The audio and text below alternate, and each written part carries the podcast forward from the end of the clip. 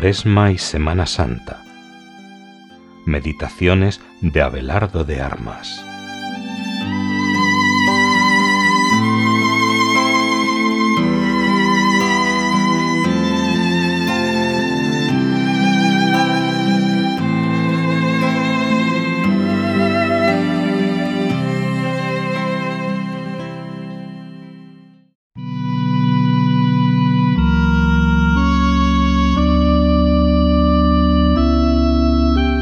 Jueves de la segunda semana de Cuaresma.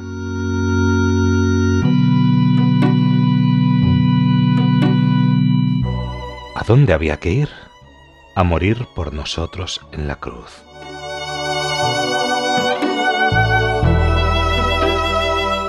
Hemos examinado detenidamente lo que esto significa. ¿Cuál era la causa de este grande amor al Padre que se traducirá en dar la vida por nosotros? Dice San Juan de Ávila, tanto quema más el resplandor del sol, cuanto más fuertes son los rayos que lo hacen reverberar. Así pues, los rayos del sol divino reverberan del Padre al Hijo, y este Hijo amado los hacía llegar a los seres humanos en tal manera que pudiéramos comprender que el amor de Dios por el ser humano nos llegaba a través del Hijo crucificado, y ese Hijo, verdadero Dios y verdadero hombre, devolvía al Padre el amor que de nosotros debía recibir.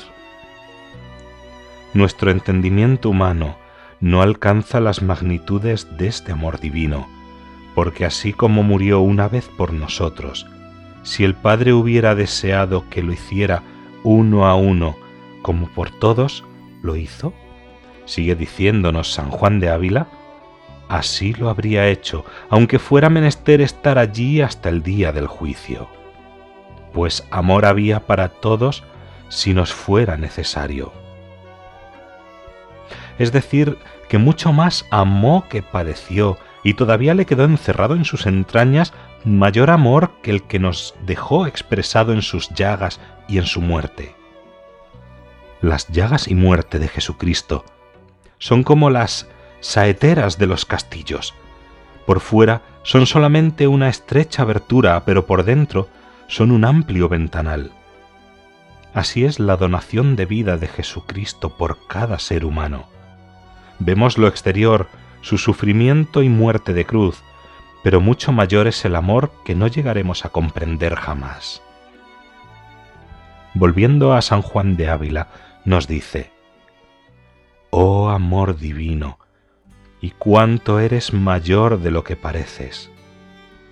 Y añade, esta es la mayor señal que puede haber de amor, poner la vida por sus amigos, mas es señal y no igualdad, pues si tanto te debo por lo que hiciste por mí, ¿qué tanto más te deberé por lo que deseaste hacer?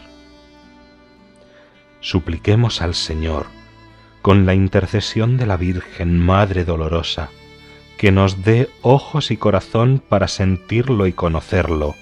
Así agradeceremos siempre la misericordia de nuestro Señor, y no nos cansaremos de cantar sus alabanzas, y que nos dé fuerzas para corresponder, porque amor con amor se paga.